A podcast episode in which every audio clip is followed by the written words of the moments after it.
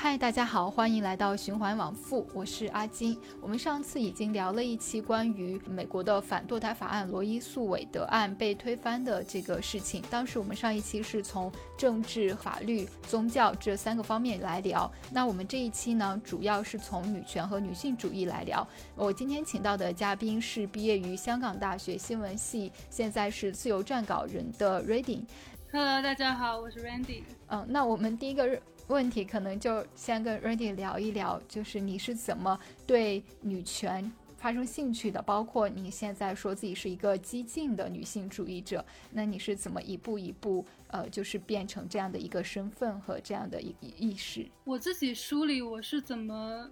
接触到女权的。是跟我自己生活当中发生的一个事情有关系。是我大二还是大三的时候被性骚扰？是呃过年的时候，然后那是一个大巴司机被性骚扰了之后呢，当下我是没有立马反击的，因为你在被性骚扰的时候，第一反应是僵住。我相信很多女性的反应都是这样。然后等我意识到了之后，我才觉得不对劲，然后我就去那个。大巴公司，然后要到了那个司机的他的名片，然后他的手机号码，我就自己一个人去警局报了警。为什么自己一个人去呢？是因为我把这个问题告诉我妈的时候，我妈不仅没有站在我这边，她还过来指责我。她说：“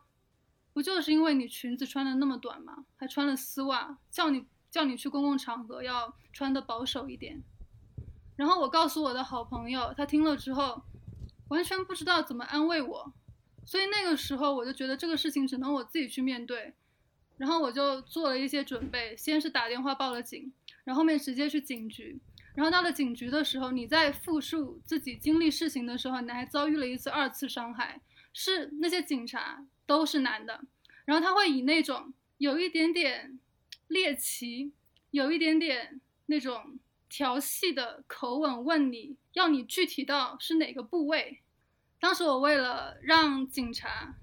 他能够立即出警，我把这些伤害给忽略掉了，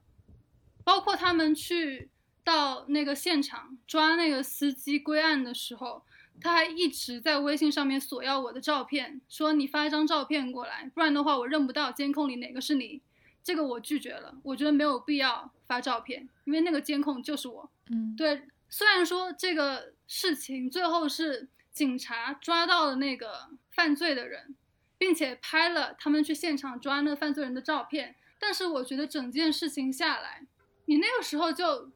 已经意识到了这个社会特别的不公平，尤其是针对性，然后这个议题的时候，女性是处于一个完全弱势的地位。而且我觉得更搞笑的是，其实在我遇到性骚扰之前。很多人提醒我，身边有一些可能他们比较温柔的男孩子，也会提醒我说：“哎，最近我们学校有很多的那种尾随，或者是呃那种录音癖，你要小心。”但那个时候我竟然一点意识都没有，我觉得这件事情不会降临在我身上，然后没有想没有想到一语成谶，我在那个寒假我就被那个大巴司机性骚扰，而且是那种。你觉得你自己的身体被玷污了的性骚扰，就是无论它这个程度是轻还是重，你就会有那种你被玷污了的感觉，会觉得你的身体已经不干净了。所以我觉得这个事情你梳理起来的话，就是影响我的一个节点吧。然后大学毕业那个暑假，我读了第二性，上下两部，你就会就是清醒的意识到。对女性，她不是天生的，她是这个社会建构的。然后里面有一段话，我觉得特别的触动我，是女性在这个社会一直被引诱着往下坠，引诱着沉沦，因为社会都在告诉你，你要去结婚，你要去生孩子，你要去依靠一个男人，然后你要貌美如花，你要温柔，然后你要会示弱。这个其实跟你成为一个人的要求是相违背的。男性他成为一个人，跟他成为一个男人是不相矛盾的。但是，如果你是一个女人，你要成为一个人，那你可能在别人看来就没有那么女人。所以，我觉得这个就是说起来的话，就是我为什么会成为一个女权主义者吧。嗯，让人觉得欣慰的一点是你当时就有一个意识，会主动去报案，然后利用法律的手段去追回自己的权利。所以这一点我觉得就非常鼓励，因为我身边可能也有一些人，他们在受到这样的骚扰，首先一个是他会被男性的这种所谓主流上类似荡妇羞辱，刚刚你也有提到的这种论调，他们不敢去去暴露，他们觉得。呃，好像不是那个男人的错，或者不不是那个罪犯的错，而是自己的错。现在我发现，就是被规训的，我们会觉得这种事情好像是正常的。我们有的时候是意识不到这里面存在一个权利的错位或权利的一个不平等。有的时候你会觉得。这好像是自然而然被社会规训的，你意识不到这里面会存在女权的问题。那当你一旦有女性权利、女性意识崛起之后，你会可能意识到这里面是有存在不平等的。对，因为大部分的女性在这个父权社会是被阉割的嘛。就像我自己，我在那一次性骚扰之前都没有意识到女性是这么的不安全，甚至觉得自己没有这个风险。我觉得女性很多时候就是被规训成一个傻白甜的样子，你对陌生人无条件的信任，一点提防之心都没有。那当然，在危险降临的时候，你就毫无缚鸡之力。对，然后其实那之后的很长一段时间，我觉得这个比较像是我自己的一个自留地吧，就是你意识到了这个问题，但是你没有把这件事情跟整个社会结构联系在一起，而且你并不觉得你自己能够。做些什么去，哪怕撼动一点点这个社会结构，或者是不不要奢谈去撼动吧，就是去跟身边人讨论。那个时候没有。其实你刚毕业的时候，你首当其冲的你要面临的问题，其实是你怎么去在这个社会上立足，对吧？我觉得这个就像日本不是日本 NHK 不是有一本书叫《女性贫困》吗？嗯，因为这个社会它让女性。变得不得不依附男性，首先是剥夺了你经济的权利嘛，嗯，对吧？我们看到那么多的新闻，就是职场的歧视，他大张旗鼓的、毫不羞耻的直接说他只招男性，然后包括很多专业的录取也都是男性的分数会更低一点，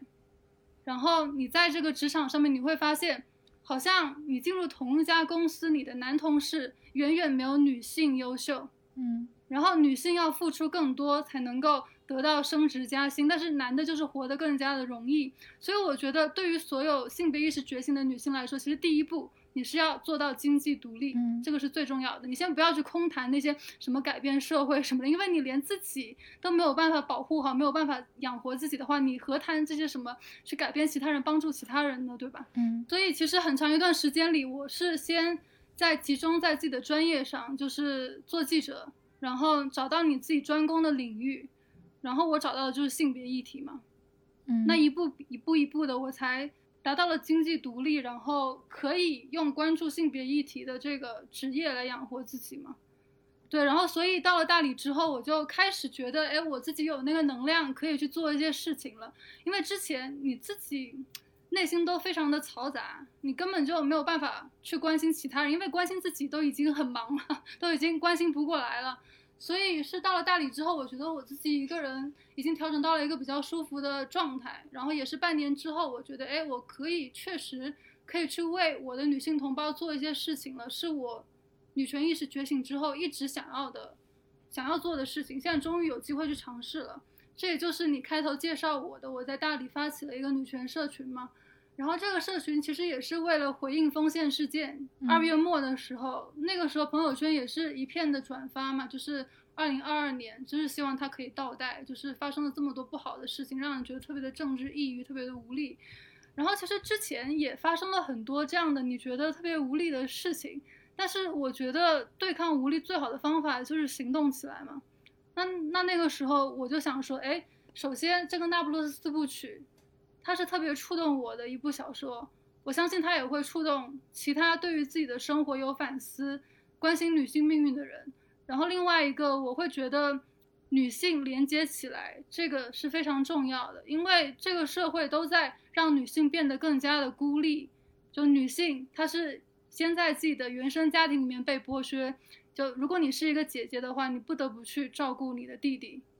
可能你是之前没有意识到，还美其名曰是爱，但是你现在回想起来，确实就是很多时候家庭内部的决策是为了弟弟，然后会适当的让姐姐去妥协。我们不说这个妥协的利益大小，但是那就是一种妥协，就是家庭内部的资源是有倾斜在性别上。对，然后女性从原生家庭出来了之后，很容易就马上的结婚生子，又依附到另外一个男人身上。我觉得女性从来就没有独立自主过。如果是按照传统的那个路径的话，一直都是。一开始你是属于你的父亲的，然后后面是又被拱手让到你的丈夫的手上，对，所以女性独立生活这个事情非常的重要，所以我会觉得对女性就应该连接起来，而不是被这个社会规训着去结婚生子，然后依附于另外一个男人身上，这只会加重你在这个社会遇到的剥削。所以当你独立能够独立生活之后，你就要学会跟其他的女性连接起来。然后你可以在女性连接当中感受到自己的力量，你可以感受到，哎，原来一个人也可以生活的很好，嗯，大概这个就是我做这件事情的一个初衷吧，嗯，就是美国的这个堕胎不再合法的这个问题，我觉得当年堕胎合法化是改变了很多妇女对自身的看法的，他们会觉得成为母亲是一种选择，而不是必然的命运。当一个法案出来的时候，就是很多被规训了的女性才开始一下子会意识到啊，我还可以有堕胎的选择，我还可以去支配我未来的工作和生活，我是有选择权，我是有自主权的。但是现在就是反堕胎，不让女性堕胎之后，这变成了一种女性必然的命运，这一下子又把。现在好不容易就是出现的这种女性已经走出家门的情况，又倒退回去，这确实是开一个历史的倒车。所以当这个案子出来的时候，你会对他有什么样的看法呢？这个案子正式推翻的时候，我就是特别无语，包括我转到朋友圈也是六个点，因为在这个案子被正式推翻之前，我就听到了风声，就是一个中国的然后法律学会的一篇文章吧，然后里面就提到说。呃，对，确实这个法案很有可能被推翻，因为美国它那个保守势力就是甚嚣尘上，在开倒车。但是美国女性永远不会停止为了争取自己自由而斗争。所以听到这句话的时候，我就觉得吃了一颗定心丸嘛。然后这个事情它正式被推翻之后，我也有关注，就是朋友圈里的舆论跟豆瓣，然后微博等社交媒体啦。嗯，怎么说？我会觉得好像我们作为一个不是生长在美国的女性，会有一点点不太了解那个地方的国情吧。因为其实很多的那种关注性别议题的博主，他也没有说呃立即的发声，而是在转发一些美国当地媒体的报道，就包括好像这个事情近几年来，美国女性其实早就有意识这个事情会发生了。因为好像很多州，呃，半个世纪以来最严的堕胎禁令，就是你包括帮孕妇堕胎的医生、护士，甚至载孕妇去诊所的 Uber 司机都可能被起诉。所以在一些比较保守的州，其实很早这个事情就开始了。是的，就是虽然现呃之前堕胎合法化，但很多州它会有自己州的，比如说一些心跳法案呀，还有堕胎冷静期呀，包括呃有很多地方它是没有找不到。呃，合适的诊所，这在他们的经济上还有时间上都是一个非常非常大的负担。对，而且我看到那个《纽约客》的一篇文章，不是说有的那个堕胎诊所的医生常年会被扔鸡蛋嘛？有一些那种宗教人士，然后一些特别保守的，就是。看不惯，对，但我觉得特别不可思议的就是，我现在还是不能理解，为什么他们会主张这个堕胎是生命权的问题，是为了保护胎儿的生命权，这明明就是一个剥削女性的性别问题嘛。但我觉得能够佐证这个观点的一个很好的例子，就是也是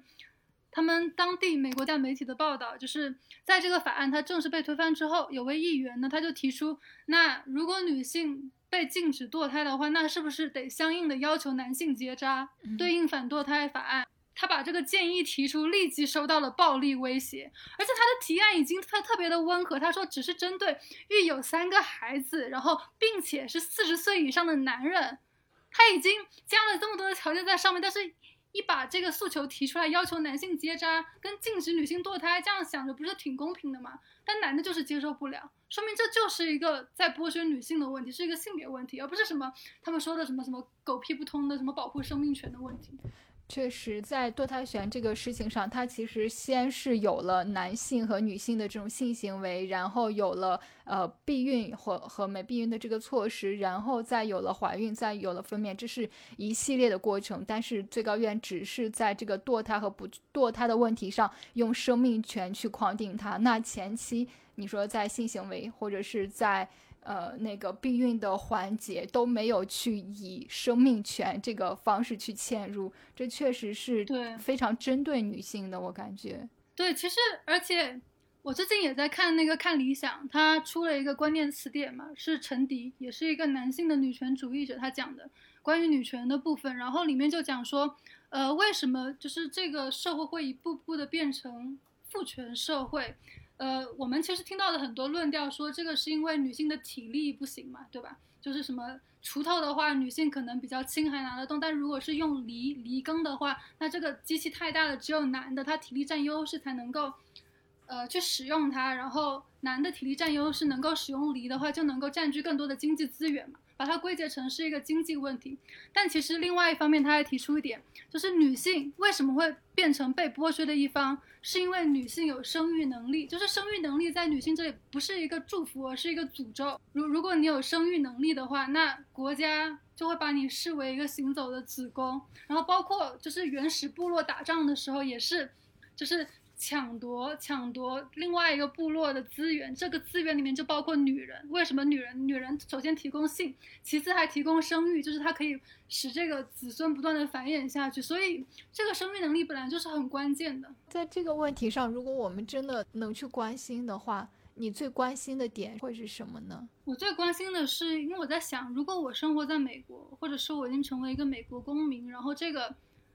呃，反堕胎的法案出来之后，如果我在的那个州，它通过了反堕胎的法案，那么首先这个是不是代表着我以后可能会倾向于减少我性生活的频率？嗯，对，好像这个反映出来，首先你的那个性高潮的权利都要被剥夺了，因为你为了防止怀孕，因为如果你怀孕的话，这个成本是非常高的嘛。嗯，你这个州如果是保守州的话。禁止堕胎话，那你知道，就是千方百计的去到一个他不禁止堕胎的州，然后你还要花费不菲去支付这个堕胎的费用。那首先我性生活的意愿就会降低。那么就是第二波女权，呃，性积极那一派，他们争取的那个斗争的成果，那好像一下子就被削弱了。然后另外一个是，那是不是代表着我在避孕的方式上面，我会？就是会更加的注意这个事情，那我在这上面花的成本也要更大。避孕的话，你是不是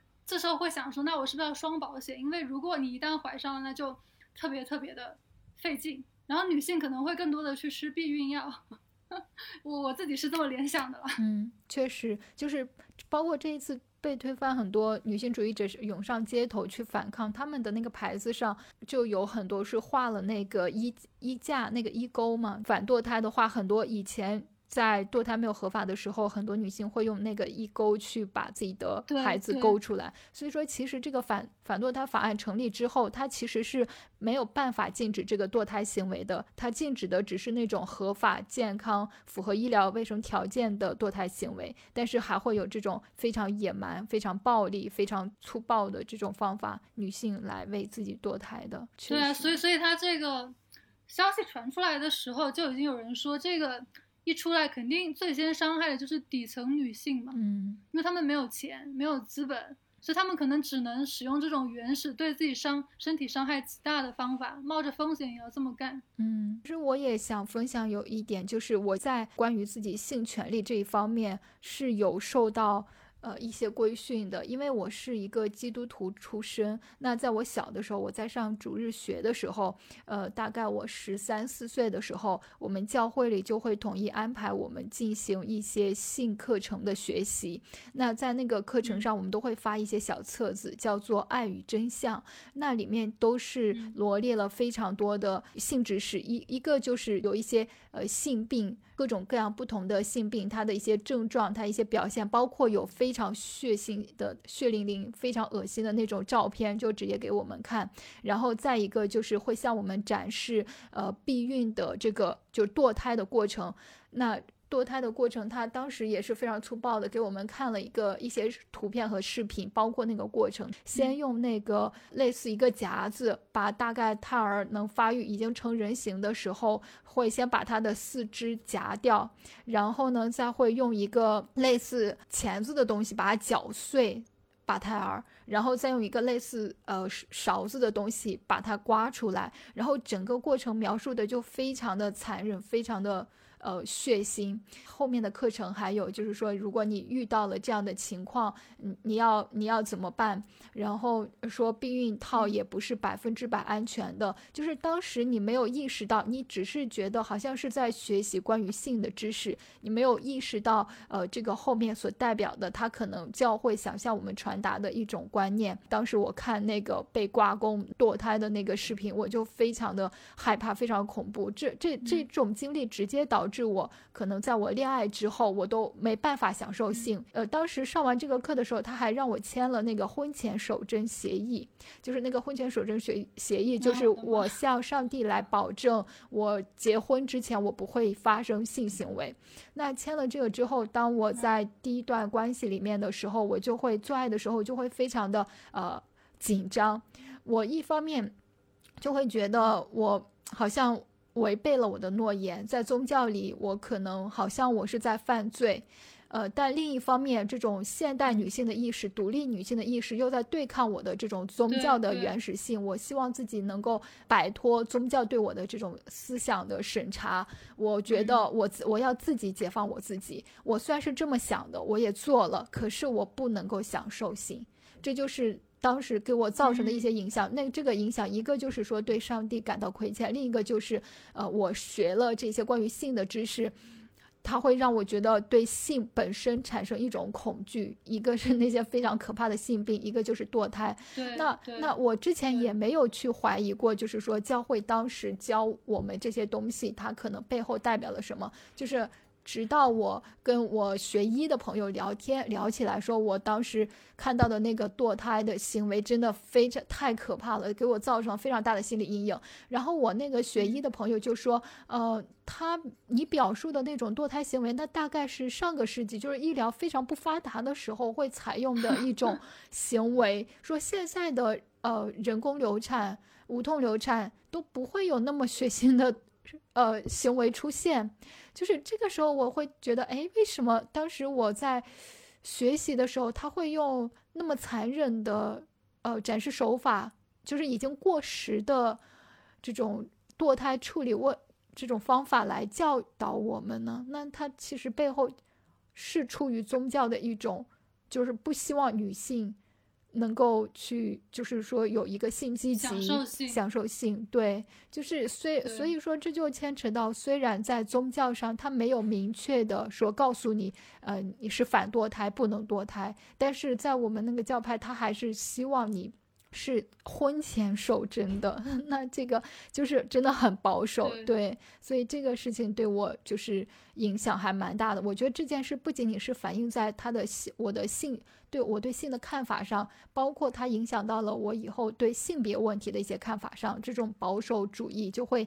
嗯，就会让我变得就是很保守。我之前确实是在基督教里是。基要主义，那在伊斯兰教它叫做原教旨主义。我以前确实是比较保守的一个人，包括在同性恋问题上，呃，包括对这些都是在圣经里明确禁止说上帝是不许可的。但是后来经过我长大之后，我接受了一些新的呃一些观点，自所谓自由派的观点吧，然后也自己对我以前宗教所接受的那些观点有一些反思。我是自己来推翻自。宗教在我身上的某一种呃强行输入，或者是某某一种呃对我世界观的塑造，或者人生观已经既定的一种观念。那但是我在推翻的时候，我其实心里那个思想警察还是在审视我的，那就造成了包括你刚刚前面分享，你可能会去诉诸，去用法律的途径去维护。那在我身上的话，这种保守派对我的影响，我可能是希望。呃，就是默不作声，或者是大事化小，就这种没有对我造成，就是感觉已经发生不可承担的后果的话，我可能会隐藏，对，这这也就是一系列对我自己造成的影响吧，我觉得。对你刚刚说那段，其实我有很多想要回应的嘛。对，首先你说这个女性的性病焦虑、怀孕焦虑，就是就算是没有像你一样，呃，接受一些宗教的课程，然后看过就是性病，然后怀孕的那种就是堕胎的照片的女性，我觉得她们在这个事情上也是焦虑特别严重的。首先，性病焦虑，我身边无论是性上比较保守还是性上比较活跃的女性，她们都跟我就是倾诉过。她们跟她的伴侣在一段时间，就是有了性生活之后一段时间，特别的惶恐。就是一方面是，哎，好像是觉得性应该是跟伴侣之间一一个美好的身体的，然后，呃，心灵的交流。对，另一方面，你又没有办法去否认，就是在生理上面，这个女性就是比男性要承担更多的风险，无论是你感染。HPV，然后艾滋病什么什么的，呃，概率都是比男性高的，而且在很多的案例里面，是男性是那个病毒的携带者，然后女性却要去承担这个病毒带来的风险。然后怀孕的话，我觉得这个，我觉得就是女性的焦虑实在是太严重了，就是一条龙。你首先是强奸焦虑，我觉得如果你是个女的。你在这个社会，然后你走在街上看那些男的对你不怀好意的眼神，然后你听到那些呃女性被强奸的故事，你都会觉得很害怕，某一天这个事情会降临到自己身上。然后性病就我刚刚说了嘛，怀孕的话，我觉得，我觉得任何一个女生在性爱里面，如果你有这个怀孕焦虑的话，时时刻刻在担心她这个避孕套有没有戴好。对你时刻在担心，哎，我如果这一次避孕没有做好，我是不是要怀孕了？你就没有办法享受性，所以我觉得这个确实就是你生理生理上面的一些东西，就妨碍了女性去享受这个东西。是的，而且整个现在呃反堕胎之后，我觉得把本来女性承担的这种成本就非常大，然后现在是把整个成本全部压在了女性这一边。对，我觉得这个点又刚刚好回应了你刚刚说有些男生会。怎么去用一种论调来来回复你的观点？他们会觉得，哎，这个社会好像对于男的这个要求是更高、压力更大的，但其实根本就不是。你看，在性这个方面上，男的会有这种负罪感吗？没有吧？他们只会觉得啊，我今天，哎，我好像，哎，我今天有性欲了，然后我跟我的女朋友在一起，嗯，不错。嗯，有高潮，或者是有的男的他更加的鸡贼，他会觉得啊，我又拿下了一个女的，我集齐了十二星座，他们从来不会在性这个事情上有那种羞耻感。但是我觉得女性的羞耻感是从小到大的，社会对女性的规训，或者是女性自我对自我的规训，我们现在能做的是什么呢？是是不是就更多的去看一些？关于女性主义的书启蒙，尽可能的去启蒙自己的女性意识，还有说像你刚刚说的，呃，女性和女性之间要有一些连接，然后这些连接会把这种反反思意识、这种觉醒意识能推向到更多的人。我觉得可能几个步骤嘛，就第一个步骤肯定是你要去接触一些就是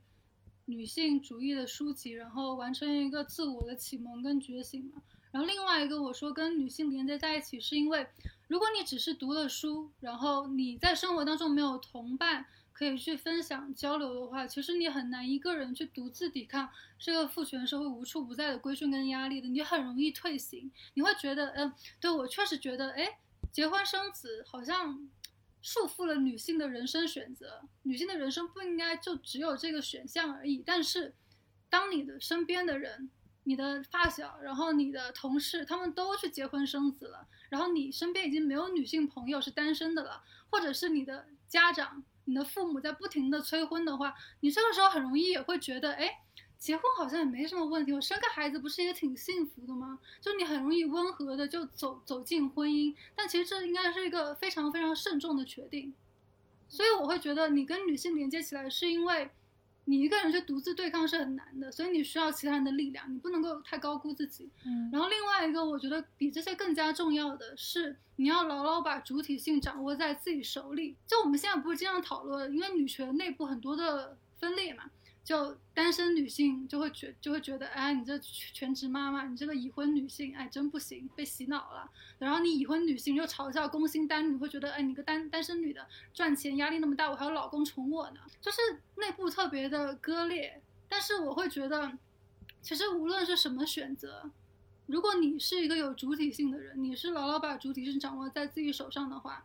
你选择进入婚姻也是可以的，你选择单身也是可以的，没有一个唯一正确的选项，也不必去抨击谁，就是你只要为自己的选项负责，你知道你你选择这个事情，你要面对的是什么？我觉得更可怕的就是很多女性在走入婚姻的时候根本就不知道婚姻意味着什么，很多女性在生孩子的时候根本就还没有成为父母的能力。他们也不知道自己将了婚面对些什么事情。近几天我就在一个也是女性社群里面，他们在讨论嘛，在讨论生育了之后他们要遭遇些什么。你就会觉得哦，我们这个社会对于女性在生育上面的教育真的是太匮乏了。很多女生根本就不知道自己生孩子的时候会经历些什么。首先，很多的女生她们是意外怀孕的，所以在女权里面有个基本的理论叫做所有的意外怀孕都是强奸。因为你是没有给出知情同意的，如果是给出了的话，那怎么可能会意外怀孕呢？对吧？因为怀孕的这个风险跟成本都是女性在承担，男的他只要自己爽了就行了呀。然后另外一个是，另外一个是，就你可能会觉得，哎，我喜欢孩子，那我生孩子有什么问题吗？生个孩子还给我自己养老呢？但你根本根本就不知道，你生孩子要付出多大的代价。就很多女的，她生了孩子之后，你就先不提什么身材走样，然后产后抑郁，这都是小的。我觉得更重要的是，你要面临的是血淋淋的一些你要经历的事情。像有个妈妈，她说她在给孩子喂奶的时候，差点被孩子把乳头给咬掉。就你要经历的是这个。然后有个妈妈说，就是小孩在很小的时候天天生病，她那个时候要上班，不知道有多崩溃。然后每天半夜起来给他喂奶，从来就没有睡过一个好觉。但是这个时候，你的老公不仅不会体谅你，还会嫌你没有带好孩子。你的婆婆也不会体谅你，只会嫌你。哎，你这个脸怎么，这个人怎么连妈妈都当不好？这个社会会觉得女性成为一个尽职尽责的母亲是她的分内之事，但是从来没有想过她可以给这个女性带来些什么，帮助些什么。整个的那种抚育的机构都是不完善的。我突然记起来，就是前两天我听到一个播客，就是那个故事 FM，它有一个播客的故事叫做。我看一下，叫做好像是大山里的女人。稍等一下，我看一下那个名字，呃，叫妈妈的火车，嫁了四个人，生过生个五个孩子。就是他那个故事，就是讲了一个对于大山里面女人她们的命运，就是呃要去找一个个人家嫁了，然后给他们生孩子，但其实就是看似。这样的一条人生路径是一条合适的，或者是大家约定俗成的一条路径。但是你去践行这条路径的时候，其实会面临非常呃非常多的对自我的伤害。比如说像这个这个女生，她就找了一个人家嫁了之后，她发现这个家里人对她的家暴非常严重。但当时她已经有三个孩子了，然后她就会逃出，走不了了。对她，她其实她是跑了的，她是。去跑出去了，跑出去，他想自己去打工，然后他同时也在一个工厂里找到了一个工作，也可以去养活自己。本来你会就是正常，我们有正常独立意识的人觉得，那你既然可以养活自己了，那你自己有一份工作，这也挺好的。但是呢，还是这种这种共同路径左右着他的选择。他觉得，那我还是得成立一个家庭，我还是得呃找一个依靠，找一个人来结婚。那他又。经别人的介绍，又找了一个也是同样是比较底层的那种，也没有什么工作的这种男生，然后跟他又组了个家，又结婚，然后同时又生了呃两个孩子，但是也是因为非常的贫困，然后他又对这个婚姻感到不满意，然后他又跑了，又跑了之后，包括他这里面还牵扯到更多的就是他孩子的问题，他其实在嫁到了第二。个人家之后，他又偷偷跑回去，把他一个女儿带带过来，但是他也没有办法来养。然后到了第二段婚姻，他又跑出去，又呃又找到了工作，可以去养活自己。但是他还是依然又选择了那种看起来的共同路径，就还是要嫁人。那他们其实每一次做出这样的选择，都是让他自己受到了深深的伤害，也让他的孩子受到了深深的伤害。其实这个故事，我觉得是可以在他找到了工作可以养活自己的时候是结束的这个悲剧，但是没有，他每一次义无反顾的遵从了这个共同路径，所以我觉得这就是一个主流的，嗯，主流的这种所谓的规训也好，主流就是这种没有，呃，没有所谓这种意识觉醒的人也好，他们都会像飞蛾扑火般的会扑向那个，那个看起来更悲剧性的共同路径。对，所以这个事情这样感觉让我还挺唏嘘的。对，就是这个社会的洗脑太根深蒂固了，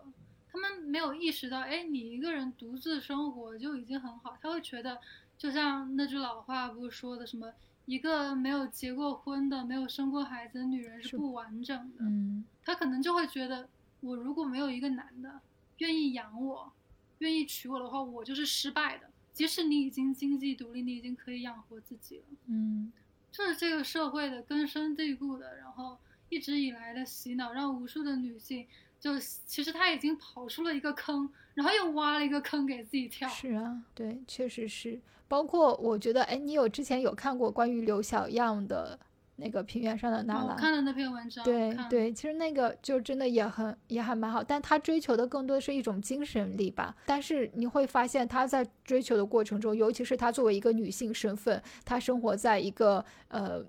中一个中中原地区的农村，对，没有人会理解他想要追求某种呃知识或追求某种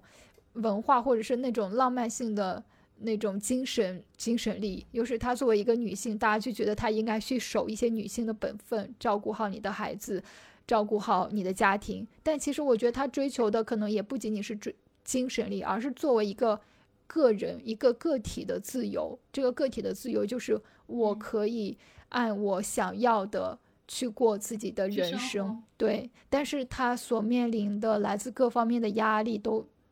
太大了，过于大了，以至于又把他，他逃出平原，然后又把他又重新的覆灭，又归拢回去。我觉得就是女性，就是像刘小样这样的个体，也是让我们看到，就是女性在这个冲破这些阻碍的过程之中，面临着有多大的困难。在他这个故事里，我觉得还有一个比较普遍，然后值得反思的一点是，他为什么没有能够冲出那个村子呢？她其实整个意愿是特别强烈的，而且也做出了好几次的尝试嘛。嗯，然后呃，其实里面有一点是，她的丈夫对她还不赖。嗯，他不是那一种会家暴，然后会赌钱，然后一无是处的男人。所以我觉得这反倒又成了一个诅咒，就是如果你现在这个环境还不错的话，你很容易就变成温水煮青蛙。我觉得很多没有摆脱自己原生家庭的孩子，一生都处于自己父母控制之下的孩子，也是这个原因。就是你的父母他会给你一个萝卜，然后加一个大棒，给你一点糖吃，然后给你一点好处，但是你永远都不会意识到你是始终在他们的掌控之下的，这让你很难去飞出这个父母的领地。然后我觉得这样的生长在这样家庭里的孩子。你也说不说不出这是幸运呢，还是一个悲剧了。所以，我我觉得就是女性在面临这样普遍困境的时候，就是榜样的力量还是蛮重要的。比如说，你前期分享出你的经历，然后我分享出我的一些心路历程，那可能有一些女性一开始可能有一些顾虑，但是她听到别人勇于去分享，或者是别人有一些这样呃这样类似的讲述，那可能她会。一是有一方面的意识觉醒，二是他觉得别人可以这样做，那我也可以。那我觉得这个真的还是挺必要的。对，所以其实提到女权主义，可能，嗯，因为女权主义在我们的这个语境下已经成了有点污名化的词嘛，或者是会觉得它是一个要颠覆现有体制，然后是一个特别危险的代名词。但是我很认同的一句话是，其实女权主义它是活出来的，它不是说出来的。不是靠你看了多少多少本书，然后你知道多少多少个女权主义的名词，而是你自己一步一步脚踏实地的去向你的朋友、向你的家人、向你的身边人示范哦，一个有主体性的女人可以活成什么样子，你是可以不依赖一个男人，你也可以活得很好。你不走上这个社会的那种结婚生子的常规路径，你也可以活出自己的精彩。我觉得女权主义是活出来的，它不是说出来的。是的，这个非常赞同。对，其实我想补充一些口号吧，因为你刚刚有讲到，就是好像这个推翻了之后，嗯，像是呃一种倒退。对，其实，在美国女性的游行里面，几个非常常见的口号，像 “My Body, My Choice”，这个其实就是第二波女权身体自觉的一个非常重要的议题嘛。所以说，呃，我们现在回溯女权的历史，第一波、第二波，第一波是争取政治权权利嘛，受教权、投票权，然后等等。然后第二波女权主义呢，就是集中在一些女性的日常生活处境，是改变整个社会。对于女权的这个意识方面去着手的嘛，然后分成两派，一个是性积极，一个是性消极。性积极呢就很不幸的跟保守派合流了，就是因为他觉得要反对这个非常男权中心，然后非常男权视角物化女人的性的话，女性应该先禁止，先禁欲。包括不要跟异性发生性行为，然后这个就好像跟那些保守派然后不谋而合了，所以这也是为什么性消极它的声势没有性积极这么大的原因。然后性积极它为什么可以成为一个就是女权上面一个比较主流的思潮呢？是因为它刚好跟消费主义，然后跟呃六十年代性解放运动它非常的契合。包括我们现在看到欧美文化也都是高度性化，有各种各样的那种身体的符号，然后女性都是穿的非常的暴露，这确实在某个程度上也是加强了这个社会对于女性的物化。所以这个 My Body My Choice 到现在，竟然这个第二波女权的议题遗留到现在，其实已经接近百年了吧？对，这个是十九，哎，二十世纪六十年代，然后到现在其实都。六七十年了，然后我们其实女权主义的议题上面，并没有说在第二波女权上拓宽很多，所以其实也有一个论调是说，哎，为什么这个女权在美国会开倒车呢？是因为好像第三波女权以来，他们把更多的问题集中在酷儿问题上，就是你连女权问题都没有解决，这个占整个人口一半人数的这个问题都没有得到很好的澄清、跟理解、跟认同的话，你。去去去主张 LGBTQ 加的权益，我觉得有一点点无力，嗯，甚至有一点点你好像攻击错了方向，所以就有人说，像在 RBG 去世后没多久，他毕生奋斗的成就就开始坍塌，然后他们就想问一句：美国女性在干嘛？明明有枪可以用，有选票可以投，有媒体自由可以发言，有结社自由可以立党，就他们的条件比我们在东亚的这三个国家女性好太多。可他们这代人干了什么？反倒倒回去坚决的跟，跟这些男的站在一起，管起了女人的子宫。所以我觉得这个事情上，我们不会说一昧的把责任推卸给强权，推卸给那些保守大法官。我觉得女人你要承担起自己的责任。我觉得这可能是每一个美国女性她们自己要反思的问题。那你觉得在这个问题上，呃，我们或者是美国女性，或者是我们全部的女性，我们还可以做什么？或者是还可以更多的做什么呢？其实我对于很多的性别议题，我的看法是一致的，就是我会认为你去抨击这个社会结构当然是很重要的，因为很多时候我们讨论问题，我们并不是只指向个人，这样就会滑向受害者有罪论嘛，因为个人是没有办法抵抗这个结构的，都是结构的问题。但我觉得，如果你只去抨击结构的话，你其实是放弃了你为自己负责的。这个可能性，你放弃了自己去为自己生命承担责任的可能性，你不能一昧的把所有的责任都推给其他人嘛？就你这个主体性还是要自己承担起来。所以我觉得我们每个人能够做的就是从自己做起，从你要活成一个呃好的样子做起，活成一个女权主义者，而不是你表现出非常愤怒的样子，然后。表现出你好像比所有人都懂得更多，你比所有人都更女权，所有人其他人都是蒙昧的，就你自己一个人是优越的。这种孤芳自赏中醒过来，我们要做的是真真正正去思考我们生活中的每个选择，你的每一次发言，你的每一次行动，给你自己生命造成了什么影响，去把握自己开始。非常认同，就是去把握自己，去活出一个真正女权主义者的内核，而不是流于一些表面的言论和表面的形式。对，嗯，那我们今天可能更多的是从堕胎这个堕胎问题去延展开，包括在社会上女性受到一些规训的意识，包括有一些女性。关于性的信息几方面，还有包括宗教啊，对一些呃性话题的这种影响啊，这些我们可能都浅聊了一下。那今天我觉得也是非常有收获的一天。那我们这期节目就先到这里了，我们下期再见，拜拜。嗯，拜拜。